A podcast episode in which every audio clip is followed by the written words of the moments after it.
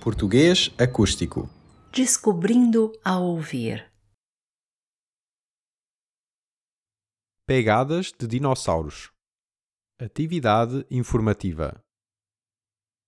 Há 150 milhões de anos, a paisagem e o clima em redor do Cabo Espichel eram muito diferentes.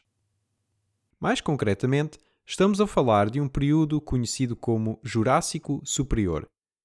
O clima era mais quente e tropical, e em vez de falésias altas, a paisagem era plana, banhada por um mar de temperaturas amenas e águas pouco profundas. Foi aí que, ao longo de milénios, viveram e caminharam muitos dinossauros diferentes, que deixaram as suas pegadas na lama. Normalmente, hoje em dia, estas pegadas estariam debaixo da terra e longe dos nossos olhos. Mas a placa africana colidiu com a placa ibérica e provocou a elevação de várias zonas montanhosas em Portugal. Por exemplo, a Cordilheira Central, o maciço calcário extremanho ou a Serra da Arrábida. Assim, camadas mais profundas subiram e são visíveis hoje em dia. Isto torna possível descobrir vários factos sobre os animais que viviam na zona há milhões de anos.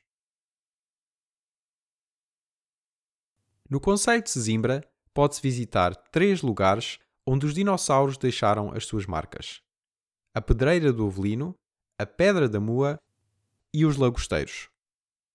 Na Pedreira do Avelino há 108 pegadas numa laje com 10 metros de largura por 15 metros de comprimento.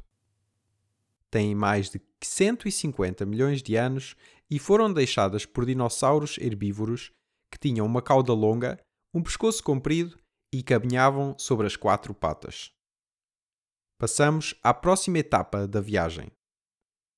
Para visitar os monumentos de pegadas da Pedra da Mua e dos Lagosteiros, temos de viajar até ao Cabo Espichel. Daí, podemos partir a pé do Santuário da Nossa Senhora do Cabo e seguir um trilho pedestre para norte, em direção à Enseada dos Lagosteiros. A paisagem costeira vale bem a pena e é aconselhável levar binóculos, porque muitas das lajes onde há pegadas ficam longe do caminho. Estes dois monumentos têm muitas pistas, com um total de cerca de 700 pegadas.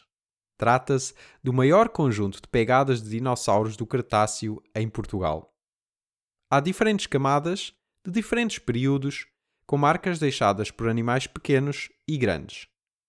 Alguns tinham membros posteriores que mediam de 38 a 46 cm e calcula-se que andavam a cerca de 5 km por hora.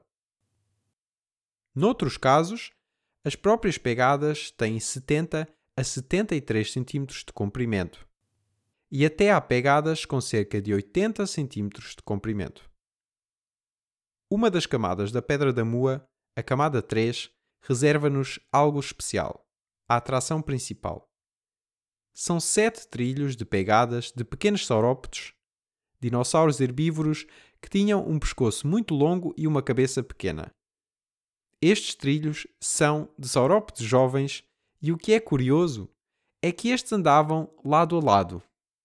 Através destas marcas, é portanto possível concluir que existia um comportamento social entre saurópodes juvenis.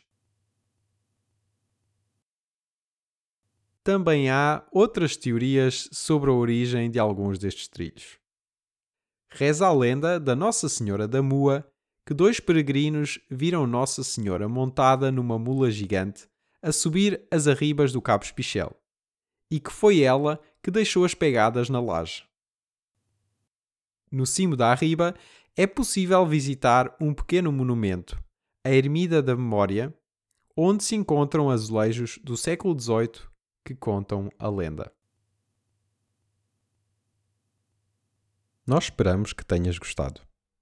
Gostarias de ler com calma o texto que ouviste? Então, visita-nos em www.português-acústico.com ou clica no link da descrição para aceder à nossa página. Aí podes conhecer melhor as nossas séries e o nosso projeto. Até à próxima. Português acústico. Todos os direitos reservados.